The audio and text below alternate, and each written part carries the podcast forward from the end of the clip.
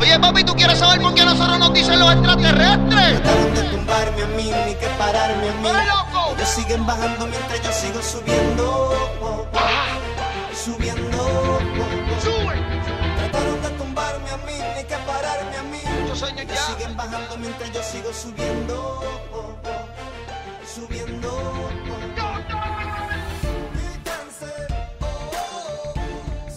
Hola y bienvenidos a Pura Carreta, un podcast en el que se habla de historia por medio de la cultura pop. El día de hoy, y como es costumbre, pero antes de eso yo les pido excusas porque voy a tener la voz más paila de estas siete temporadas que llevamos acá en, en- en Pura Carreta. Tengo una gripa que me está quejando, que me tiene maltratadita la voz y que tal vez la escuchen un poco más chillona de lo que ya de por sí es. Entonces me excuso por, por la voz que voy a tener eh, durante la grabación de este episodio. Pero, pero creo que no es cosa solo mía. Creo que, y con eso le doy paso, señor Juan Sebastián. Estamos malitos, pero acá estamos, como siempre, todos los viernes de pura carreta. Carretazo número 3. Oiga, Cristian, mi pregunta es, ¿quién contagió a quién? Porque andamos en las mismas. Eh, Usted estaba enfermo primero, huevón. Entonces probablemente fue usted. Oiga, pero qué gripa tan hijo de puta. O sea, con todo el respeto, pero con todas las letras. Muy agreste, pero bueno, acá estamos comprometidos con el podcast. Un viernes más. Eh, y ya no, perdonen a todos los oyentes. Disculpen nuestras voces, pero sí van a ser un poco más carraspudas, no sé. ¿Carretudas o carraspudas? Eh, y ya, con un tema muy particular. De hecho, me pregunto yo, eh, eh, ¿el propóleo lo crearon los aliens? Digo, Sáquenlo, por favor. Por favor, saquémoslo de esta videollamada con efecto inmediato. Señorita Alejandra, nosotros, a nosotros nos aqueja la gripa. Sé que ustedes en Rololandia no entienden el término, que ustedes sufren de catarro. ¿Tú también estás malita o, o todo bien? No, yo estoy muy bien, pero si tú tienes la voz chillona, yo no sé qué tengo, la verdad. Pues La tienes gripa eterna. No, pues tú tienes la voz súper grave y dices que tengo voz chillona. Pero sí está chillona. la- No está, no- está chillona, no. No está chillona. No, bueno, no sé, pero estoy malo. es- Estoy malo y. y- y- Déjenme Eh, ser. Está bien, te dejo ser. Eh, yo estoy bien, tengo un frío bien desgraciadito. Está potente el frío hoy. Mm, no creo que me dé gripa. Pero tengo frío. Y ya, no, no, no sé qué más decirles, excepto que estoy muy feliz el día de hoy de estar aquí. Besitos. Yo no estoy para nada feliz y creo que antes de que, de que iniciáramos esta grabación, esta conversación ahí eh, off the record, le decía a, Aleja que la odiaba mucho. Eh, con todo el amor del mundo, con todo, obviamente esto no va más allá de- del mame, pero que la odio mucho. Porque, como ustedes, queridos, queridas, queridos oyentes, podrán estar viendo en el título de este episodio, en la portada, hoy estamos hablando de un tema bastante polémico, de una producción bastante polémica, nada más y nada menos que una serie de televisión que creo que todo el mundo conoció en History Channel, conocida como Alienígenas Ancestrales. Y esa es toda la emoción que van a escuchar durante los siguientes minutos. ¿para qué cortinilla? Entonces, am, antes de la ficha técnica de alienígenas ancestrales, yo tengo que hacerles una invitación a la gente que nos está escuchando en estos momentos. Primero, agradecerles. Mil gracias en serio por seguir con nosotros ya en este tercer carretazo de la séptima temporada. No importa en qué momento de estas precisamente siete temporadas se hayan vinculado a escucharnos, si lo hicieron desde el primer momento, si llegaron a mitad del recorrido o si nos descubrieron literalmente la semana pasada. El asunto es que les agradecemos que nos escuchen, que estén con nosotros, que nos sigan y recordarles que tenemos redes sociales que nos encuentran en Instagram como Pura Carreta Podcast, en Twitter como Pura Carreta Pod y que por ahí nos pueden chismosear, por ahí pueden eh, dejarnos mensajes, comentarios, quejas, eh, sugerencias, Dios mío, sugerencias, las PQR que ustedes necesiten, incluso recomendarnos temas para que hablemos acá y para que echemos carreta. Eh, las redes sociales están abiertas para ustedes siempre que lo requieran. Entonces, luego de las propagandas, vámonos con la ficha técnica de alienígenas ancestrales. Ya lo comenté, serie de televisión de History Channel. Tiene hasta el momento, y yo la verdad espero que acá termine, 18 temporadas, 220 episodios. Monorrea. El productor, y creo que todo el mundo lo reconocerá por tener quizá uno de los memes más famosos del origen de Internet, es Giorgio Zucalos, el famoso meme de Aliens. Eh, y bueno, ha tenido o ha estado inspirada en obras, y la verdad yo no conozco a ninguno de estos hijueputas, Erich eh, von Daniken, Zechariah Sitchin, Graham Hancock, Robert Baubal, Brinsley Lee Portrent y si me quedo ahí, no sé, no los conozco. Quiero abrir la conversación con esto. Antes de decirle, Alejandra, ¿por qué nos hiciste este año? por lo menos, ¿por qué me hiciste este año a mí? De ver tres episodios de esta serie de televisión. La página de Wikipedia cuando le pregunta por el género a la serie, dice pseudociencia, pseudohistoria y pseudoarqueología. ¿Por qué hablar de alienígenas ancestrales en pura carreta el día de hoy, Alejandra? Pasa al estrado. Porque eh, a mí me gusta mucho, primeramente. Eh, yo soy súper fan de alienígenas ancestrales. Eh, eso pues es mi principal motivación porque me dio la puta gana. Y mm, mm. bueno, justamente creo que los pseudos son la perfecta justificación sobre, sobre esto. También porque aquí usted sabe que hablamos de cultura pop y cultura pop para arriba y cultura pop para abajo. Y alienígenas ancestrales hace parte de la cultura pop. El meme de aliens, por ejemplo, es fundamental en la cultura pop. Y em, aunque ustedes no lo crean, no sé si se tomaron la molestia de, leer los comentarios de los videos de YouTube que les mandé. Es lo mejor. A duras penas vi el, video. Pues en los comentarios hay mucha gente que está muy comprometida con todo lo que ocurre en alienígenas ancestrales. Principalmente gente muy desocupada, gente mayor. Pero, mm, pero es importante, es importante porque Creo que también nuestro deber como historiadores es no ignorar lo que se habla ahí. ¿Por qué? Porque en caso de que no lo hayan notado, la historia como disciplina y la investigación que se hace todavía le cuesta mucho llegar al público general.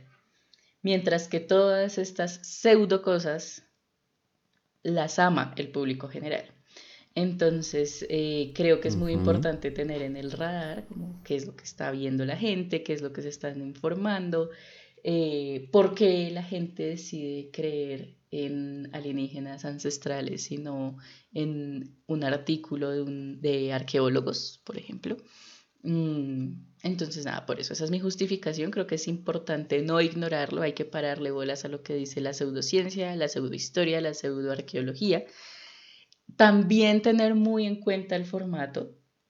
Eh, de conspiración, la, gente ama las conspiraciones, eh, todos nos lo están ocultando, nada es como dice la historia oficial y eh, pues creo que eso es muy llamativo, ¿no? que la gente le copie tanto a estos programas que aunque sean producidos por las élites y por la pues por grandes productoras de televisión, pues siguen siendo como aquí está la verdad, esto es lo que el gobierno no nos ha querido decir. Y que aparte estamos súper en, temática, amigos, por Dios. O sea, la semana pasada salió, nos declararon los gringos que tienen alienígenas en el país y palputas y no sé qué. Pero, y los, aparte los, los alienígenas solo pueden habitar en Estados Unidos. Ustedes- Exactamente. Entonces, ajá, ajá. Yo creo que es muy relevante lo que estamos haciendo aquí hoy, así a ustedes les dé sueño, así les pique el jopo. Yo Pues, tengo no, grandes no, ideas, es- ¿ok? Es Cristian. A mí me, a mí me llama mucho la atención so- del morbo, sobre todo. De Perfecto. que lo crea o Voy a filtrar, voy a mm, filtrar esos, esos chats internos, Juan Sebastián. A ver, no, el- lo digo por el tema. Porque, a ver, mm, yo suelo mm, ver muchos videos en YouTube con respecto a- al espacio y a seres paranormales. Y pues uno que otro video sobre el extraterrestres por ahí cae. Eh, entonces sí me llama un poco la atención, ¿no? No estamos solos y etcétera. Acá lo, lo interesante sí, lo que dice Alejandra. Eh, hace como una semana o cinco días, no sé, pues el, el exoficial del Pentágono, o sea, no hay Juanito, el, el cabo primero de Estados Unidos, sino el exoficial dijo que, pues que los gringos tienen naves y, y restos biológicos, o sea, se supone que tienen las naves, o sea, el área 51 100% real, y que más encima adentro tienen restos de, de estas personas, no personas, es aliens, otra vez. Entonces esto abre un abanico de posibilidades, sea una cortina de humo o no. Esto fue una inyección de adrenalina para todos los fans de internet y sobre todo para, como dice Alejandra, todos los, los fans en los comentarios de alienígenas ancestrales, digamos, estoy leyendo ahora uno eh, de nuestro querido amigo Caballero 5298 que dice, me encanta este programa, tengo, 20 eh, tengo 50 años y ahora disfruto y me entretiene mucho más ese tipo de programas que películas de superhéroes. Ahí tienes, ahí tienes Marvel. Eso es culpa de, de- de la última de Ant-Man. Qué bodrio, Dios mío. Eh, son súper entretenidos. Gracias por compartir. Viva YouTube y vivan. y vivan alienígenas ancestrales. Y bueno, ya con esto cierro así. Eh, nos declararon que tienen aliens, que tienen eh, naves espaciales. Eh, y obviamente esta fue la justificación. Y obviamente, como dijo Alejandra, eh, pues para hablar de ali- alienígenas ancestrales. Pero yo tengo una pregunta para ella, ella antes de empezar. Porque va a ser muy complejo o bueno, es, es lo que pensaba constantemente cuando estaba viendo estos episodios. De hecho, son un montón. Y de hecho, cada uno de los episodios habla de 10, 20 objetos. Estamos hablando de un episodio de 40 minutos. Eh, entonces, tiene una capacidad de... Hay, hay muchos vestigios, de alguna manera, del, del espacio que han caído eh, en, en la Tierra. Obviamente, el epicentro es Estados Unidos. Entonces, ¿cómo lo vamos a desenvolver? O no sé si Cristian sabe o Alejandra, no sé, porque vimos tres. ¿Cómo le hacemos? ¿De qué hablamos? ¿Cómo lo abordamos? ¿Hay aliens? ¿No las hay? Yo quiero, yo quiero antes, no sé, de que Aleja tal vez responda a eso, dejar un statement muy personal.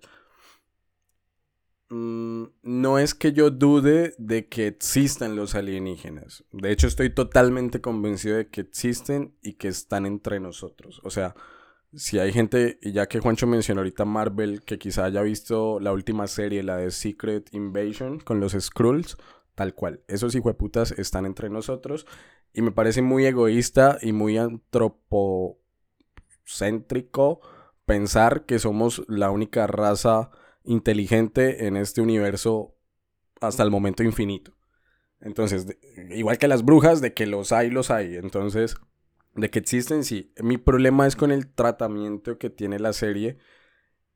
E incluso con eso que mencionó Aleja, yo tengo problema porque, bueno, con lo que mencionó de, de que ellos hacen como un poco más atractivo el formato y por eso hay más gente que lo sigue y que cree, porque ya no es gente como nosotros que sabemos que eso es raya incluso en lo, en lo irónico, en, en- en la sátira de la parodia, en algunos momentos, tal vez no en todos, pero hay gente que se cree que eso es lo que hacemos los historiadores y, de pronto ahí es el problema y de pronto ahí es mi conflicto y de pronto ahí es como el, el, el, el gran quid de la cuestión de entonces nosotros, ¿qué te, o sea, ¿cuál es el camino a seguir para nosotros?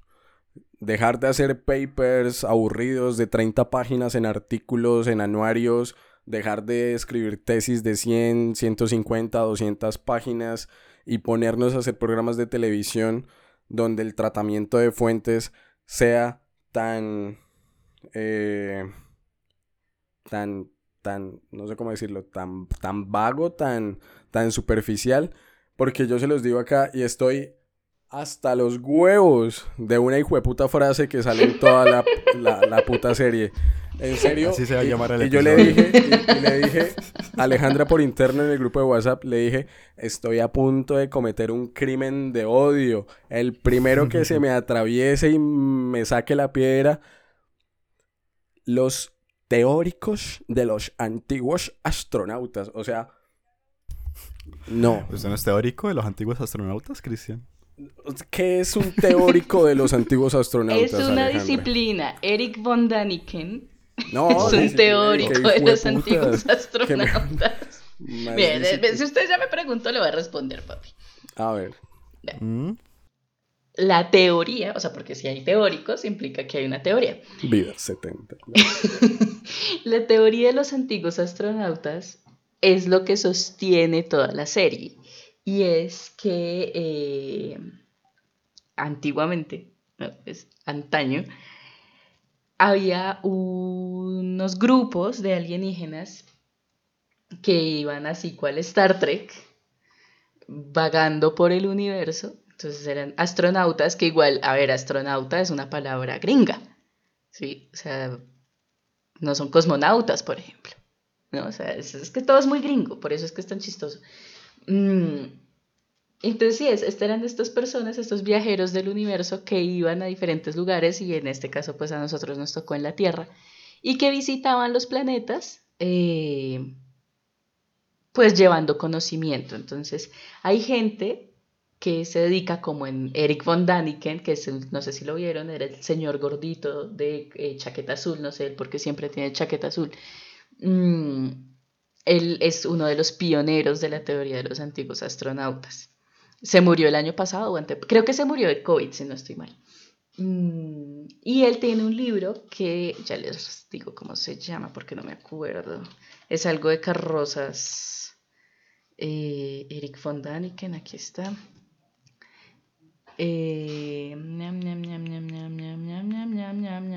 Tiene muchos libros, de hecho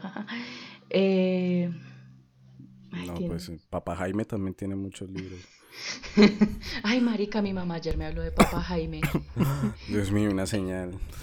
Aliens. Y no lo cree, Cristian. Eh, eh, bueno, él mantiene muchos libros. Eh, y ay, no, Carros de los Dioses, así es, ese es el más famoso, Carros de los Dioses. Eh, y pues mezclan un poco, porque es que también es pseudociencia, no lo podemos perder de vista. Eh, mezclan que los antiguos astronautas vendrían a ser la materialización de todos los dioses que existen en las diferentes cosmogonías y, y mitologías del mundo. ¿sí? Entonces, incluso hay un episodio que, que relata sobre los muiscas. Hay- hablan de los muiscas. ¿saben? ¿Hay un episodio?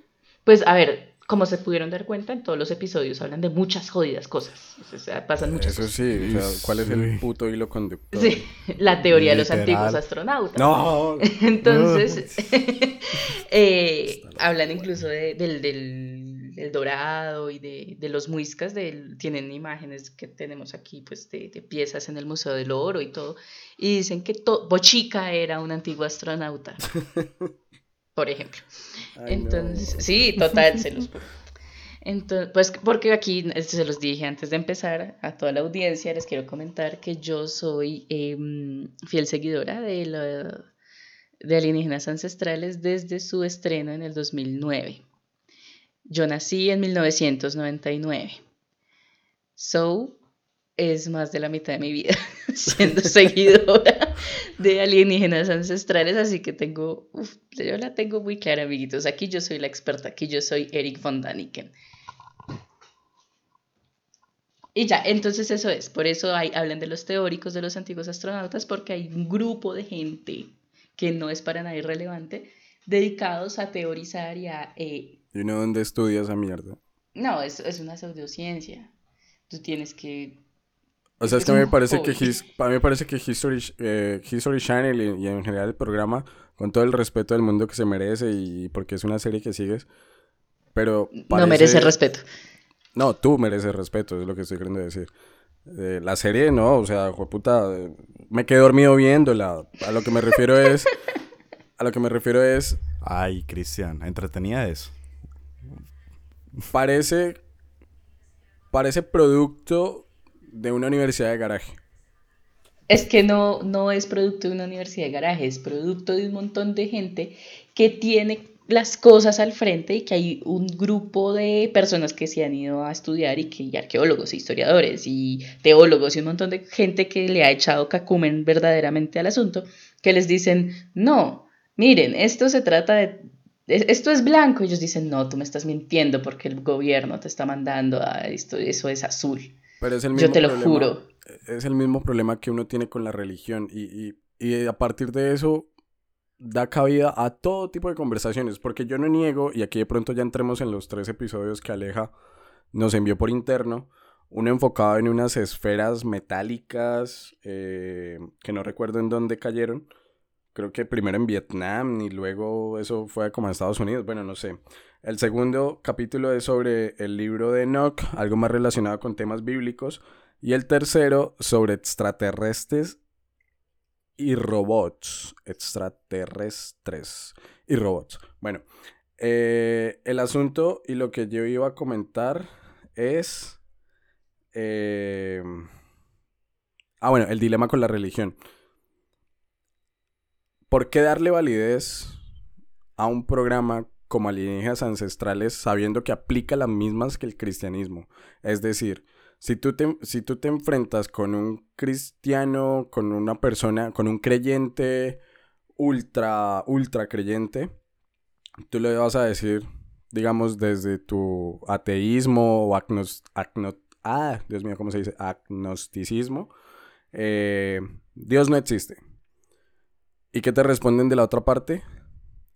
Dios existe en la medida que usted no me puede demostrar que no que no existe. O sea, el hecho de que usted no, no pueda negarlo da validez a un...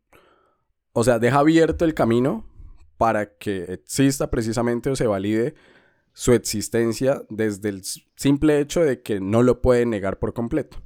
Claro, pero es que hay un, ahí, acabas de dar en el clavo, para que, o sea, el, ¿Qué vuelve a la historia? Bueno, esto es otro debate, ¿no? Pero ¿qué vuelve? No hablemos de historia, hablemos de arqueología más bien. ¿Qué vuelve, vuelve la arqueología a una ciencia? Que es debatible. ¿Sí? uno de los principios fundamentales de la ciencia es que, en teoría, debería, no es dogmática. O sea, tú, para que algo sea considerado científico, además del método y bla, bla, bla, siempre está abierta la posibilidad de rebatir lo que estás diciendo a través del método.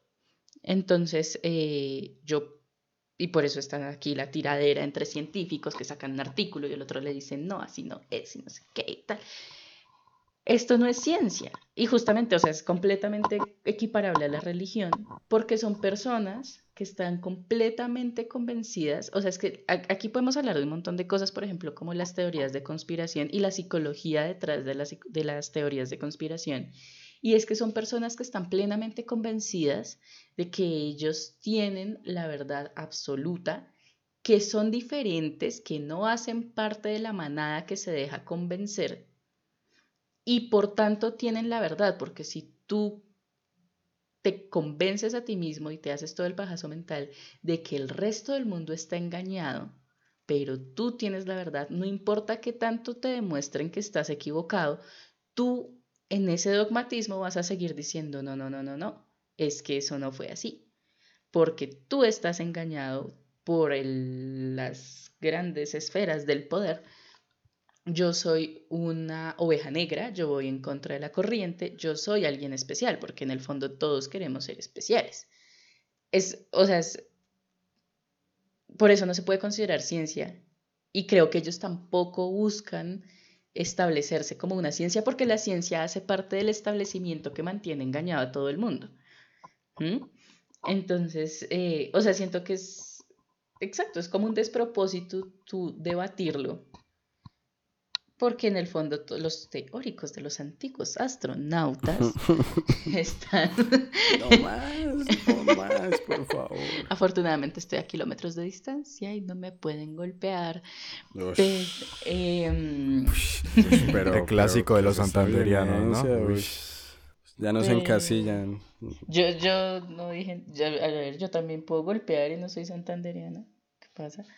Em, sí, pero entonces es como, pues no, no lo no preguntes, solo gózalo.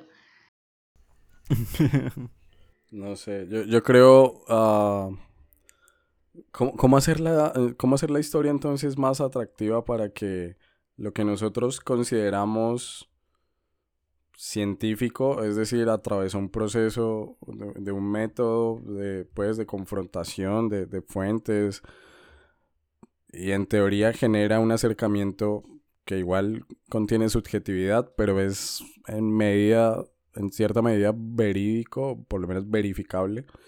Eh, ¿Cómo entonces hacerlo más atractivo? No, no sé si entonces los historiadores o los departamentos de historia en Colombia, eh, no sé, necesitemos clases de- del Q o de poner títulos más atractivos. Eh, morboso el asunto. de hacer el asunto más amarillista, pero, pero a la vez no. Entonces ya no termina siendo una tesis sobre em, la, noche en la que intentaron asesinar a, a Simón Bolívar, em, sino termina siendo, no sé, un título como fue por un polvo y salió roto, una, una mierda así.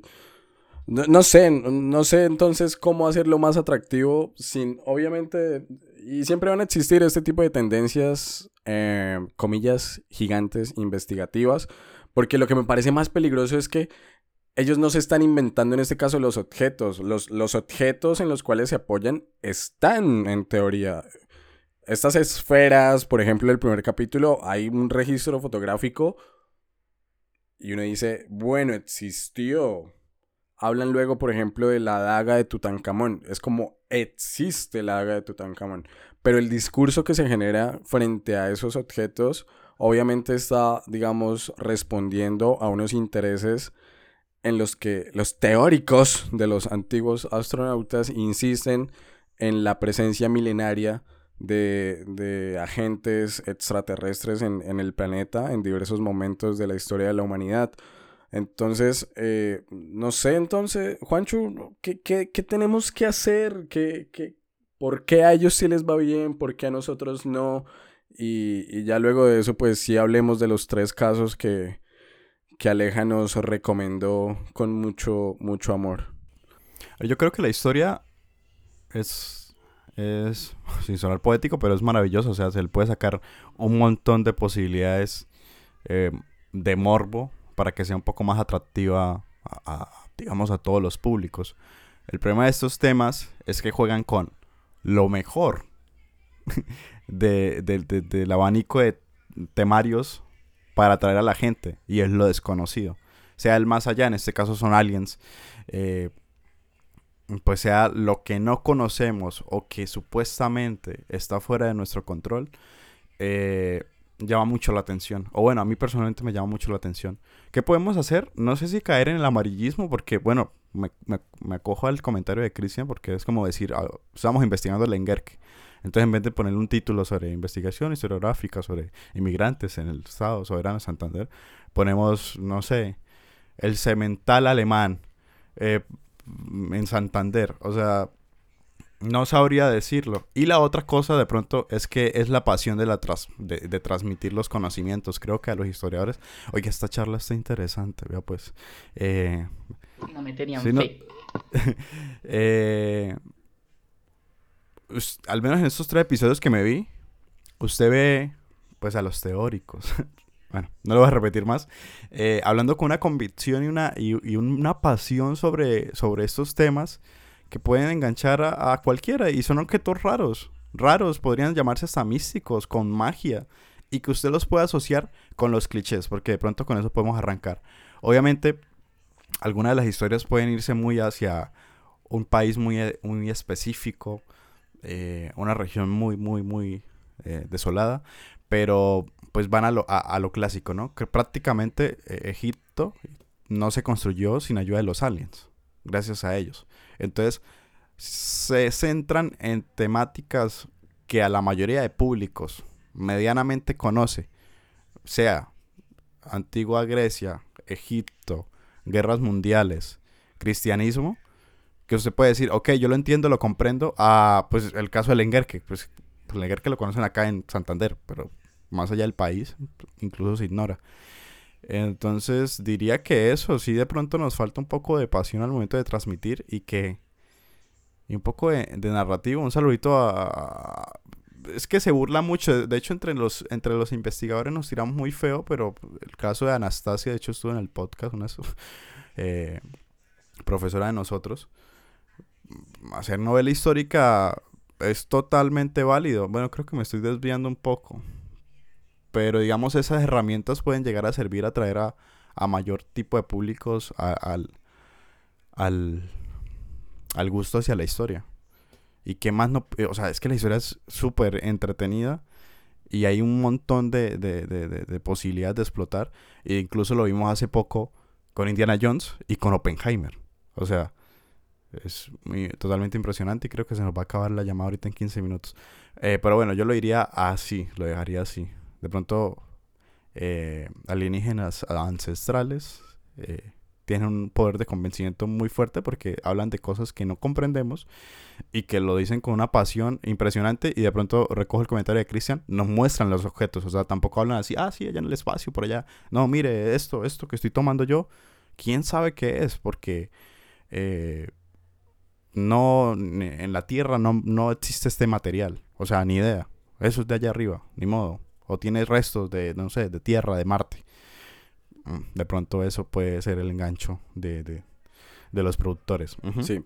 Ale, Aleja, antes de que hagas tu intervención, yo dejo un comentario chiquitico. Yo no creo que el problema sea de pasión. Yo creo que el, el problema es que nosotros los historiadores, y creo que recién nuestra generación lo está intentando, tiene un problema muy grande de adaptación a los medios digitales algo que sí han entendido otras disciplinas y que a nosotros nos ha costado muchísimo porque tradicionalmente hemos estado súper dependientes al formato papel, al libro, al paper y creo que más bien el problema está por allá más que en la pasión. Yo no escribí la tesis con pasión, yo la escribí llorando, la pasión de Cristo, pero, pero no sé, te, te doy paso Aleja. Muy amables, era mi manito levantada, no se va a acabar el mi, tranquis. Em, perdón. Bueno, yo sí estoy un poco, de un poco muy de acuerdo en el tema de, de la comunicación, porque yo creo que nadie es historiador porque le apunten con un arma. Sí, o sea, cada quien está aquí porque así lo quiso. y eso implica un grado de pasión importante tanto aquí como en Inglaterra, como en Vietnam, como cualquier persona en cualquier lugar del mundo, yo creo que en ningún lado a uno los papás lo obligan a estudiar historia. Implica un grado de, vocación, ¿sí? De, de, verdad me quiero volcar a esto. Pero eh, sí hay un problema de comunicación en, en transmitir eso que a uno le apasiona. Y entonces, no sé, ¿qué es la historia del arroz? En tal comunidad. A nadie, o sea, yo creo que a muy pocas personas le puede sonar interesante la historia del arroz. Mm, creo que hay que empezar a vender de forma mucho más llamativa, sin, necesidad de caer en el amarillismo, pero que si se sienta, creo que estoy muy de acuerdo con, Juan, esa convicción y ese, como que todos los días esa gente descubre algo nuevo porque cada vez que abre su puerta hay algo nuevo hecho por los aliens entonces ellos están desesperados y ansiosos por contárselo a todo el mundo y convencer a más y más gente de que eso en verdad fue así. También hay que decir que no es solo cuestión nuestra, hay una parte de responsabilidad en el público, que es pues, a ver, no es que no haya programas de contenido histórico veraz, sí los hay. ¿Qué son estos de la BBC que dan mucho sueño? Sí, pero eh, existen y creo que hay una falta de, interés en el público. No, no ha habido una formación, como dicen en el teatro y en las artes, una formación de públicos em, que se vuelquen más a esto y no al, a la pseudociencia. Porque los programas y los libros y todo esto de pseudociencia llama mucho más. Y ahí eso me lleva a, pues relacionándolo con el tema de la pasión, y es que a nosotros se nos olvida la palabra fundamental que gracias a Dios en el español, bueno, no sé si gracias a Dios o, o es por ello mismo que se nos confunde en la mente. No, no, no, no, no. La palabra historia. O sea, en inglés tienen history y tienen story. Nosotros tenemos historia. Y a nosotros se nos olvida contar historias. Y es, es, que es un problema tenaz. O sea, por eso digo, no sé si se nos confunde cuando debería recordárnoslos todo el tiempo. Uno va y expone, entonces habla así, cuidado y echa un chiste. Y hay unos que hasta leen. Si alguno de los que me está escuchando lee ponencias, sepan que me cae mal. Los peores. Eh, los exhorto a que dejen de leer y expongan. Em, y expongan bacano, marica, hay que echar el cuento, porque es que estamos contando historias y justamente la historia es muy entretenida porque es chisme. Y entonces todos hacemos el meme del chiste, del chisme y jajaja, y no es que, pero a la hora de contar historias y de contar nuestras investigaciones, no estamos echando chisme. Ajá, estamos siendo sosos. Sí, entonces hay que, hay que echarle ganas, que no vamos a crear el público de alienígenas ancestrales, seguramente no, pero que la gente a la que le podamos llegar, pues se diga como, uy, esto está bacano, yo quiero saber más, cuéntame dónde puedo saber más. Por eso es que terminamos trabajando de cuenteros.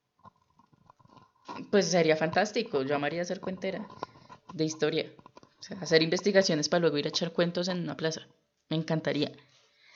Entonces, eh, eso pues quería comentarle, eh, pues responderle eso a Juan. Y eh, eh, eh, otra vez para variar, se me olvidó que iba a decir. Y ya, pues es eso, creo que nuevamente si me vuelvo a acordar, pues les digo. Pero pues yo creo que sí es muy importante volver a contar historias, porque eso es el éxito de esa gente. Ay, ya me acordé, perdón. A ver si me alcanzan estos 15 minutos, no mentiras. Eh,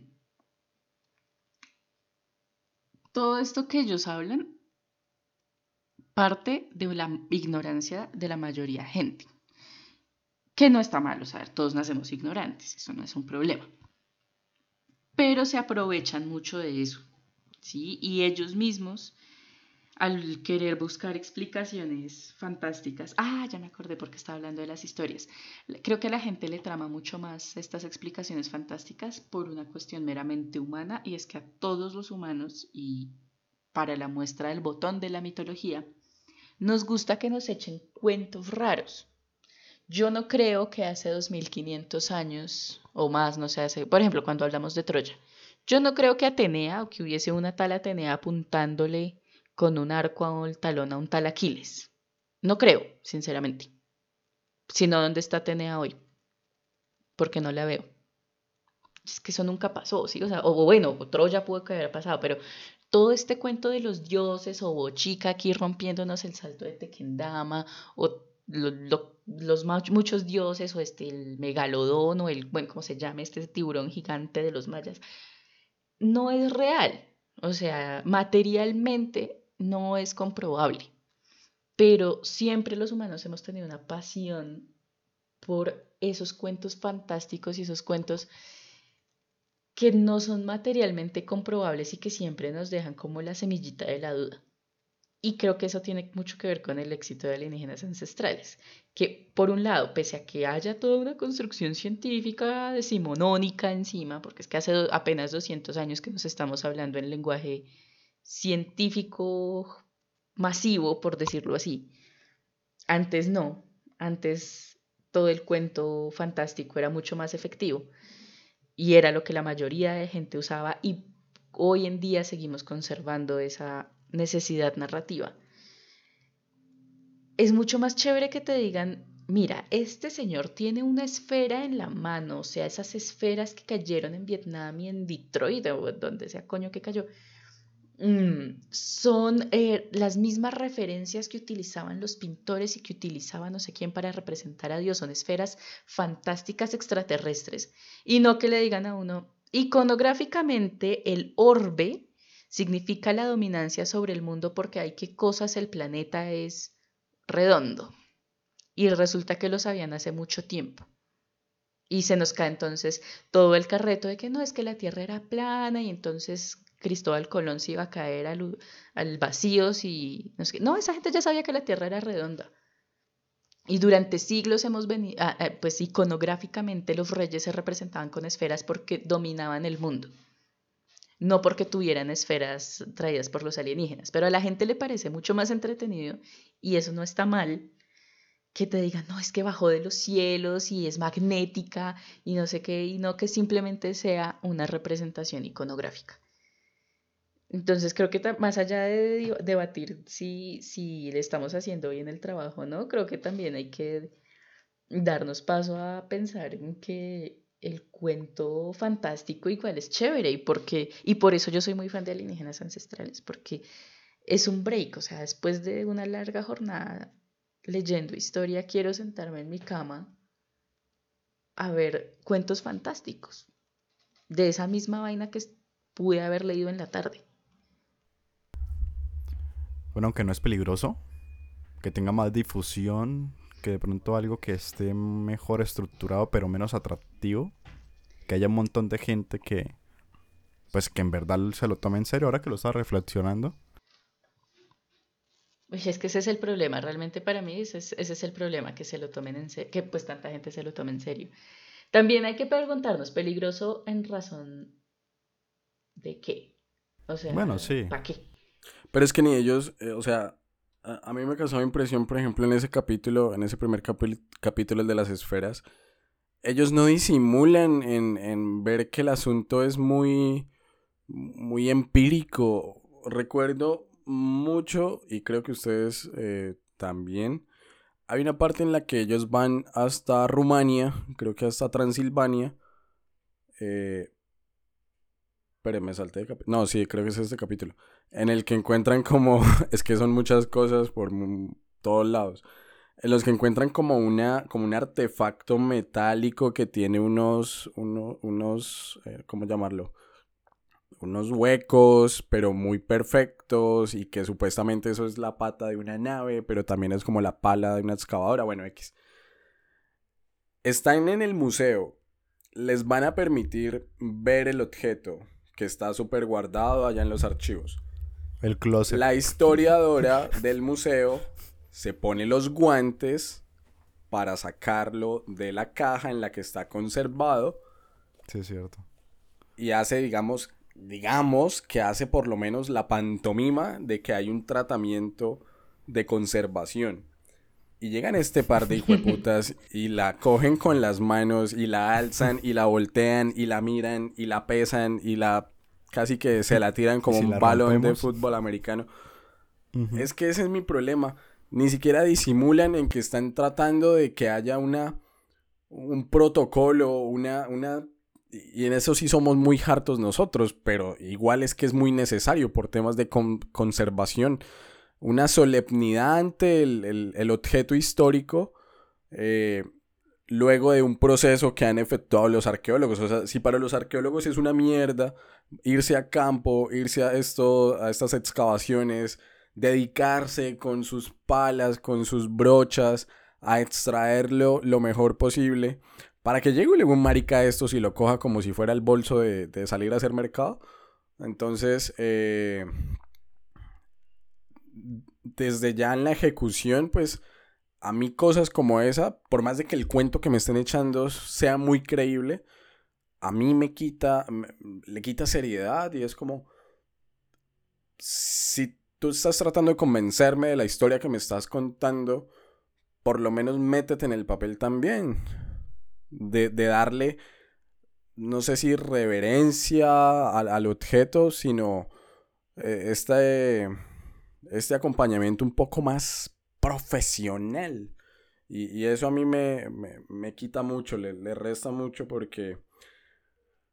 Porque también digamos que para ellos es muy, y, es algo que yo identifiqué por lo menos en los en los tres episodios, es ellos nunca van a admitir la falta de información, ellos, ellos siempre van a estar rellenando, o sea, hay, hay ciertos pasajes que por temas eh, históricos, por temas, ah, en este caso bíblicos, como que están, ya hablo del segundo capítulo, están como muy específicos, pero esos huecos argumentales, ahí es donde ellos buscan que eh, florezca precisamente la interpretación de los teóricos de los antiguos astronautas.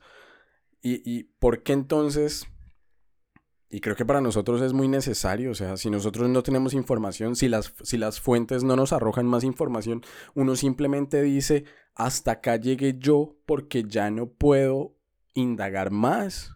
Pero entonces ellos no son capaces de admitir que hay un punto límite dentro de sus investigaciones, que están en todo el derecho de crear el discurso de que esas esferas o de que el libro de Enoch eh, tiene referencias extraterrestres, sí, pero ¿por qué, ¿por qué no admitir o por qué simplemente no dejar morir un tema donde tiene que morir? ¿Por qué sobreinterpretar la ausencia si los silencios también dicen mucho? Y obviamente ellos están enfocados en responder o en crear precisamente este discurso de que la mayoría de civilizaciones en el planeta Tierra tuvieron ayuda o tuvieron una presencia cercana de eh, alienígenas. Entonces, no sé, esos son mis conflictos. Porque esa es la justificación de la teoría de conspiración. La teoría de conspiración, sea la que sea, no existe para dar explicación a lo evidente, existe para rellenar los vacíos que la ciencia sí tiene la prudencia de decir, no tengo cómo llenarlos. Es ese es el chiste, güey. Pues que para mí no es chistoso. O sea, para mí es, para mí es problemático precisamente por, por el tema educativo, por el tema pedagógico. Porque. Aleja, tú nos, tú nos compartías algo y al inicio de, de, la grabación del episodio antes que marcó tu desempeño futuro profesional. Y estoy seguro que como tú, otras tantas personas otras tantas personas están creyendo, no digo que, lo que pasa en alienígenas ancestrales sea 100% real y, ya, y confían ciegamente en eso, pero sí despierta emociones. Es que eso también va mucho en la gente, o sea, y creo que querer abarcar las decisiones esto, personales e individuales de cada persona, pues es un imposible. ¿Qué les compartía yo? Que el, el fósforo que prendió mi mecha para terminar estudiando historia fue alienígenas ancestrales. Y a mí no me da ninguna pena decirlo porque yo empecé a ver alienígenas ancestrales a los 10 años y muy a los 12 o 13 dije, no, ya la chimba, yo voy a estudiar historia. Porque a mí, pues aquí me voy a echar flores, yo me considero una persona muy curiosa. Y a mí me apasionaba y me encantaba y yo todos los días después de ver Hannah Montana veía alienígenas ancestrales. Y me, me, fascinaba, o sea, yo decía... Esa combinación está muy... era una chimba, ¿sí? Entonces, o sea, yo decía como... El Barbenheimer de, la época.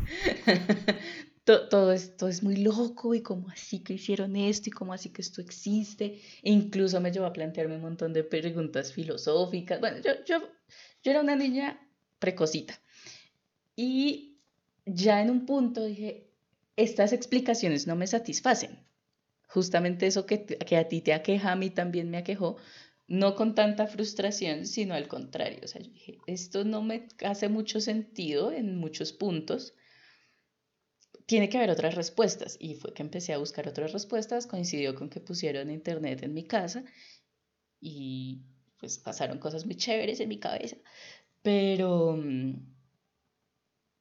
pues sí, o sea, creo que también es un poquito pretencioso esperar que todas y cada una de las personas que ven alienígenas ancestrales decidan hacer lo mismo que yo hice, que fue decir, mira, muchas gracias, la estoy pasando una chimba, me entretengo un montón, pero pues es eso, es entretenimiento, es como sentarme a ver una película, consciente de que el más de la mitad es ficción y es ficción de la mente de gringos que quieren salirse de la manada, y ya simplemente yo voy a buscar mis respuestas por otro lado.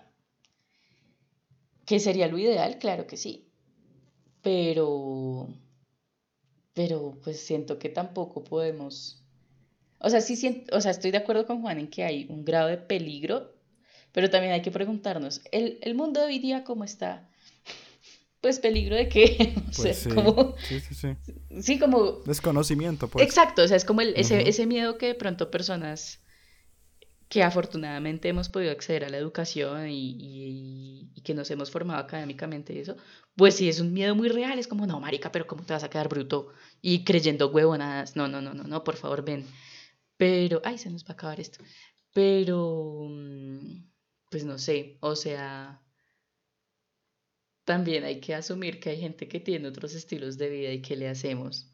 Bueno, Alejandra, eh, Cristian, yo creo que si bien estos episodios, como cualquiera, porque ya lo hemos hablado constantemente durante este podcast, eh, cada episodio de eh, extraterrestre, iba a decir, alienígenas ancestrales, cuenta con un montón de objetos. eh, por episodio son cuarenta y pico de minutos, pero hablan de un montón de lugares, objetos y demás. Pues a mí me gustaría como traer ese tipo de espacios donde supuestamente solo en Gringolandia, Estados Unidos, pasan eh, este tipo de, de, no sé, de espectáculos.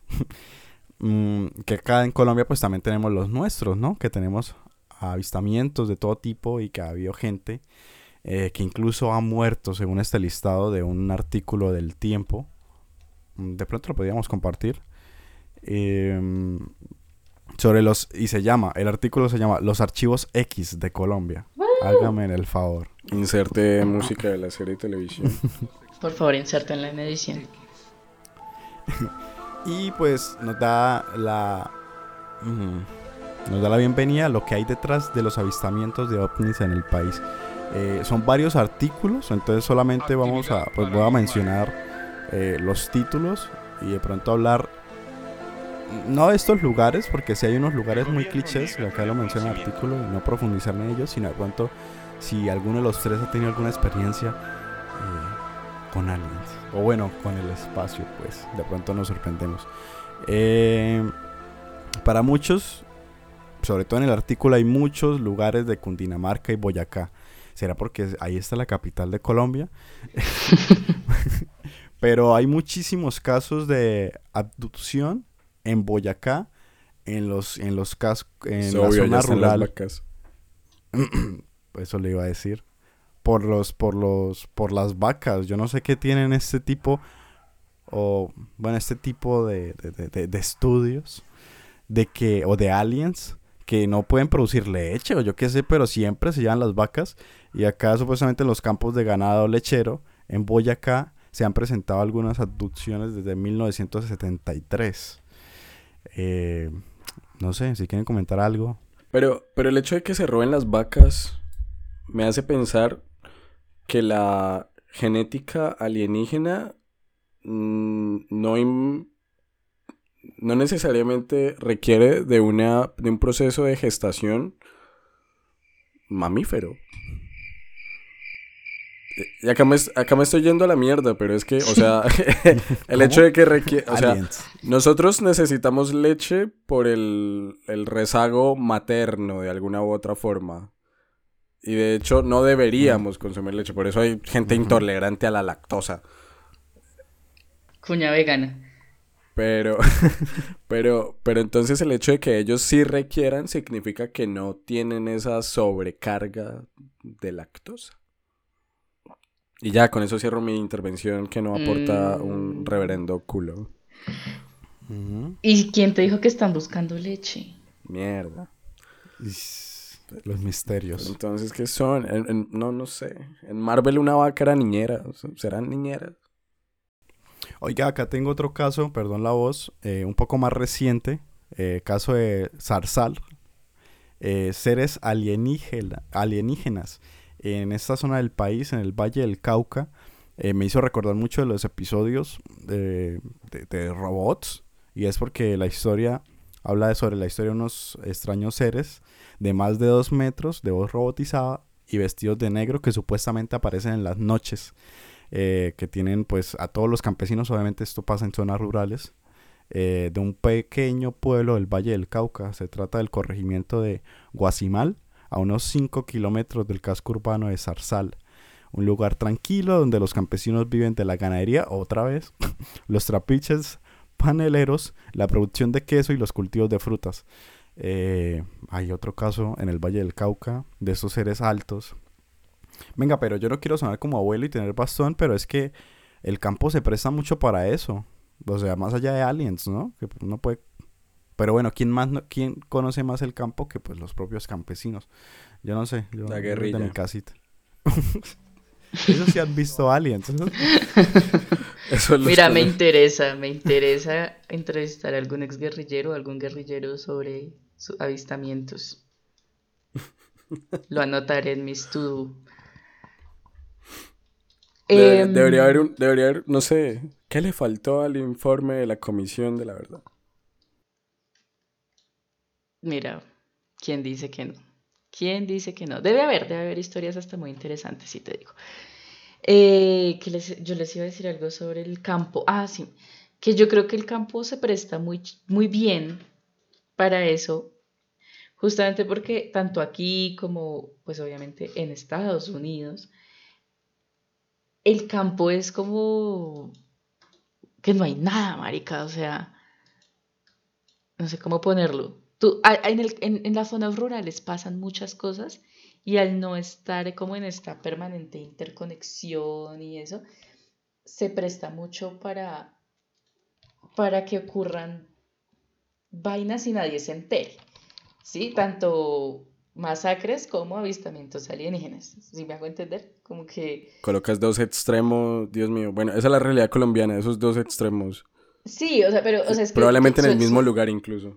Ajá, suena, suena muy pirobo, pirobo, me disculpo, pero mi punto es ese, como que creo que el, el campo se presta mucho para estas historias independientemente de si son reales o no, porque es muy difícil comprobar, o sea, es muy difícil, bueno, hoy en día hay un poquito, un poquito más de acceso a ciertas tecnologías, pero es mucho más difícil como que en el campo tú encuentres con qué grabar, o no hay señal para transmitir, o sí, como que es mucho más fácil tanto que ocurra y no se pueda registrar como que simplemente te lo inventes y no haya cómo comprobarlo o negarlo. Creo que por eso el campo es como tan fantástico.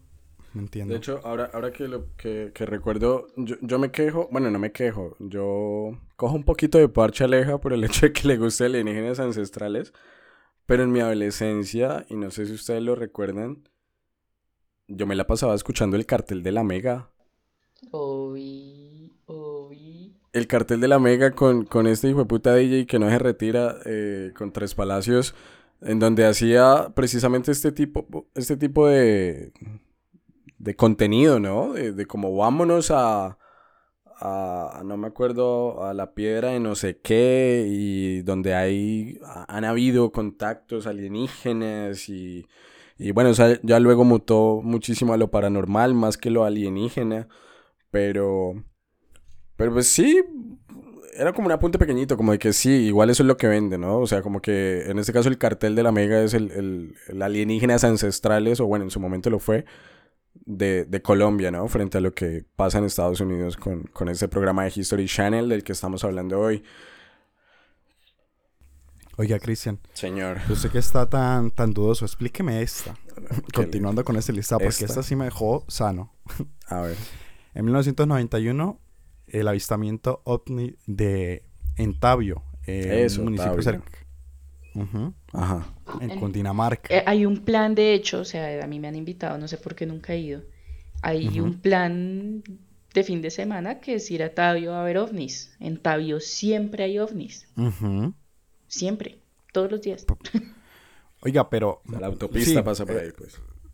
Pues nosotros sí sabíamos eso, es muy- como muy conocido acá en, en- en todo este tema de, de aliens en Colombia, pero yo no sabía esta historia del señor Luis Alberto Rodríguez. Ay, los aliens me quieren callar, señores. Tan amable, me le bajan agua, por favor. Producción, producción. los sacrificios. Uy. Los sacrificios, perdón. De el señor de Luis, el caso de Luis Alberto Rodríguez. Venga, es que es- está muy, está muy hijo de esta historia porque, venga, yo lo estoy leyendo. Un campesino que todas las mañanas, sin falda, salía a ordeñar sus vacas, clásico. desapareció un día, ¿sí? Cuentan los habitantes, los habitantes de Tabio eh, y todos se preguntaban, bueno, ¿y este man qué? Se fue a, ordeñar las vacas y nunca más volvió. Eh, Uy, iba a decir un, un chiste muy malo, pero bueno, el problema, el problema, venga, y acá está el asunto, es que al día siguiente, medios de todo el país registraron la aparición de un hombre en ese entonces con 37 años en Pitalito, Huila, que decía que había sido raptado por una nave espacial. Y era nuestro querido Luis Alberto. Desde entonces Tabio no volvió a ser el mismo municipio tranquilo y ahora es una zona mega turística para ver los platillos voladores. ¿Cómo uno explica eso? Eso, Un barco y tiene- un bus. Eso era un Claro. borracho. Ese hombre no estaba abducido, estaba de parranda. Ese era un borracho, literalmente. Tal cual. Mira, entre volver a la casa con un pollo asado y decir, me que- abdujeron, Esa mejor la hay una cantaleta de diferencia. Claro. Y... Oiga, apliquémosla. No, no, no. Amanecemos por allá. Se desaparece en Bucaramanga y amanece que pues, por allá en el pescadero. En No, Vélez. no, está muy cerca aún. En Vélez, sí. Uy, no, no, no. no ríe. No, mija, ni idea. Los aliens. Dios mío. Y bueno, con este eh, término, eh, obviamente no voy a explicar, pero también es uno de los lugares donde supuestamente pasa eh, muchos ovnis, pero más allá de que pasen, es que pues los panas bajan. Y es en el caso del desierto de la Tatacoa. Ahí es que llegan, bajan, parchan eh, y después se vuelven a ir. O sea, cargan la gasolina y se van pues para Estados Unidos, supongo yo. Eh, muchos eh, platillos voladores se han visto por allá en el desierto. Y obviamente el listado es infinito, pero quería traer como estos, estos de, y es un artículo del tiempo que se llama nuevamente los archivos X de Colombia se mamaron. ¿Les gustan los archivos X? Uy, sí, God. Y de hecho el capítulo que hay de referencia en Los Simpsons, el del señor Burns, el de Les traigo paz. Les es- traigo amor.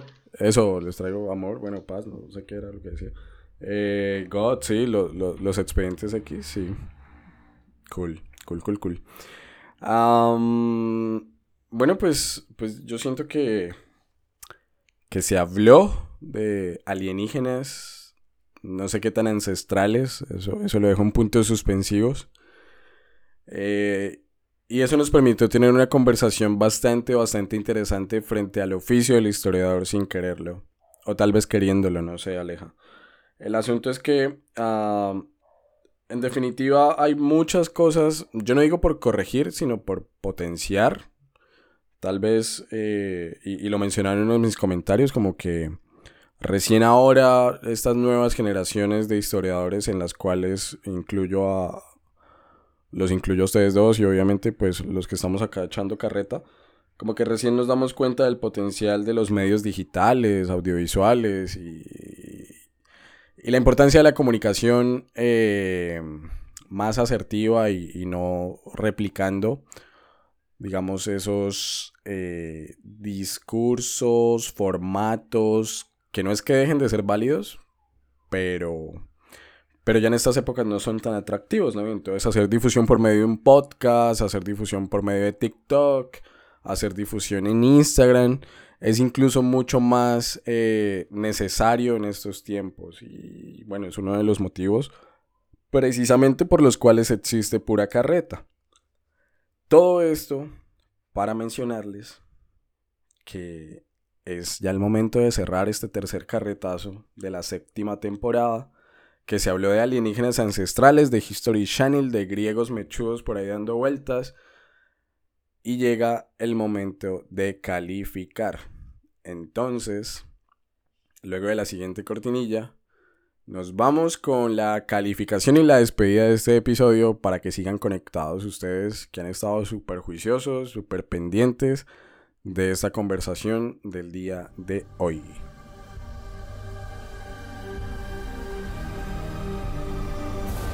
Latinoamérica posee materia prima y recursos. Así que si algún extraterrestre llegase al planeta Tierra, esta región del globo estaría parpadeando en sus instrumentos. En esta ocasión quiero arrancar yo. Eh, dando la calificación. Eh, de 0 a 5, ¿cuántos teóricos de los antiguos astronautas le doy a alienígenas ancestrales? Cero. No. Y con eso termina ¿Me- mi. ¿Me lo juras? Sí. Yo también te odio mucho. Uy, se puso pesado. Venga. No, pues ya me lo rajó. O sea, es que así le pongamos 5, me lo rajó. Cero para alienígenas ancestrales. mal- uy, y no voy a sostener maléfico. mi Uy. calificación. Que agradezcan que no, que no tenemos la escala negativa. Eh, prefiero verme, y, y- y me va a costar decir esto. Prefiero repetirme Bolívar el héroe Uf, no, gran anime. que ver un episodio de alienígenas ancestrales. En esta época de mi vida. Tal vez hace unos 10 años, igual que Aleja, me hubiese conectado viendo por cable en el televisor la, la serie. Pero no. Para mí es. Para mí es impasable. Entonces, cero, cero teóricos de los antiguos astronautas. Señor Juan Sebastián, y voy a dejar que Aleja cierre con broche de. de. de, de, de oro. La, el episodio. ¿De hierro prehierrico? De, de aleaciones de metal meteorolíticas, una mierda así. Entonces, eh, señor Juancho, de 0 Cristian. de 0 a 5, ¿cuántos ET para la serie? Bueno, sí, la serie. Le dio duro, pero bueno, yo también le iba a dar una calificación bastante Pero yo le iba a dar contundente. 0.5, dice ahorita. Eh, no, tampoco tanto. 0.8. a ver, debo, debo aceptar que el tema me gusta y que es muy entretenido y eso le suma puntos, pero pues cuestiones históricas, mm, no tanto. Igual, igual es entretenido, Cristian, ¿cómo le pone cero? O sea, igual usted se parcha viendo esa cosa. No, pues si me dormí, le digo que me dormí. Expli- Alguien que en serio me explique dónde está lo gracioso y lo entretenido. Pues en ti no está. misterio. Pues, pues, entonces el problema soy yo. Sí, el problema. Lo, lo siento Pues es yo. que es misterioso. ¿Cuál bueno. Pues no sé. Ese último capítulo, fue puta, el de los extraterrestres y los robots. O sea, ¿qué es esa mondada? No. Ay, Bueno, a Osiris poner era un un- robot. No, no, no, Yo le voy a poner un contundente. Suficiente ya con las religiones como explicación de lo, de lo inexplicable como para ahora tener este tipo de... Te voy a agredir. Yo le voy a poner un, un, un, un, un, un, un uno, porque pues sí tiene sus, sus problemas, eh, obviamente de, de contenidos y demás, pero no deja de ser muy gracioso de ver, de parcharse viéndolo. No sé por qué Cristian no, pero por cuestiones históricas creo que puede confundir mucho a la gente. Igual le puede dar buenas referencias, pero, pero para lo que estamos hablando hoy, igual salió buen contenido. Siento que alienígenas ancestrales puede ser eh, confuso. Pero muy, muy entretenido. Parchado. Lo vería cuando esté aburrido. Entonces, un uno. Pues ojalá nunca se vuelva a aburrir en la puta vida, Juan Sebastián. Si se aburre, por favor, llámeme y yo le busco plan. Eh, Pero bueno, le puse un uno. Tampoco ni porque le hubiera puesto cinco. O sea, está muy hater. Le quería poner cero. Quiere una calificación contundente de cero. Pero bueno. mm, bueno, no, cada quien eh, da sus eh, numeritos. Señorita Alejandra Pérez, yo te quiero mucho, yo te, te estimo demasiado, pero me pusiste a ver tres episodios de Alienígenas Ancestrales. De 0 Y a me 5. parecieron pocos. Ish. De 0 a 5. ¿Cuántos griegos mechudos para la serie? ¿Qué les digo? Yo, mi argumento es este episodio. Mi argumento es que Alienígenas Ancestrales es un maravilloso icebreaker, es un maravilloso tema de conversación. O sea, no, acabo de darme cuenta, yo soy muy incómoda, aquí confesándome, yo soy muy incómoda para, para establecer interacciones y no sé por qué si llevo tantos años viendo alienígenas ancestrales. Ahí debí empezar. creo que uno empieza a hablar de alienígenas ancestrales y, y, habla y habla. O sea, yo podría seguir otras dos horas porque, uy, no se imaginan todas las cosas que se me quedaron sin decir. Solo por eso me parece que es fantástico, independientemente de si es real o no. Es un excelente tema de conversación. Mm, y a mí me encanta. Obviamente estoy muy de acuerdo que, que tiene muchos problemas, que está muy mal, pero pues es muy divertido. Entonces yo con mis inmensos ovarios voy a ponerle tres. Tres dagas de Tutankamón hechas en aleación de metales no terrestres, como si los metales terrestres fueran terrestres. Ah, ¿no? No sé. Pues todo viene del universo, o sea, no es como que estamos en el espacio, si me hago entender, o sea, no tiene nada de novedoso. ¿No aprendió nada en, en, Oppenheimer? Acaban de morir todos los geólogos que escuchan el podcast. Obviamente no, los geólogos me van a respaldar. No, pues morir por la burrada que dije, o bueno, lo ah, que planteé. en ese sentido, sumando las tres calificaciones del día de hoy, tenemos un promedio de 1,3, 1,3 teóricos de los antiguos astronautas, itis y dagas de Tutankamón, griegos mechudos, ya no sé eso en qué quedó para alienígenas ancestrales, esta serie de televisión de History Channel que está al aire desde el año 2009, que lanzó su última temporada en el 2022 y que puntos suspensivos. Entonces, uh, muchachos, agradecerles por esta conversación, por esta charla, por esta carreta que se echó el día de hoy, con esta temporada que arrancó por todo lo alto, hablando de Indiana Jones, que de hecho, como dato curioso, el anticitera de Indiana Jones lo mencionan en, en, este tercer episodio que Aleja nos hizo ver, en el de... En el de... ¿Cuál fue?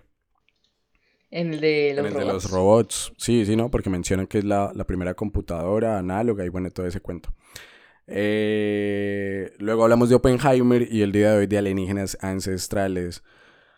Mil y mil gracias, Juancho, Aleja, y mil gracias a toda la gente que nos escuchó, que nos está escuchando en este punto del episodio, que está súper, súper conectada con esta séptima temporada, para que sigan ahí pendientes.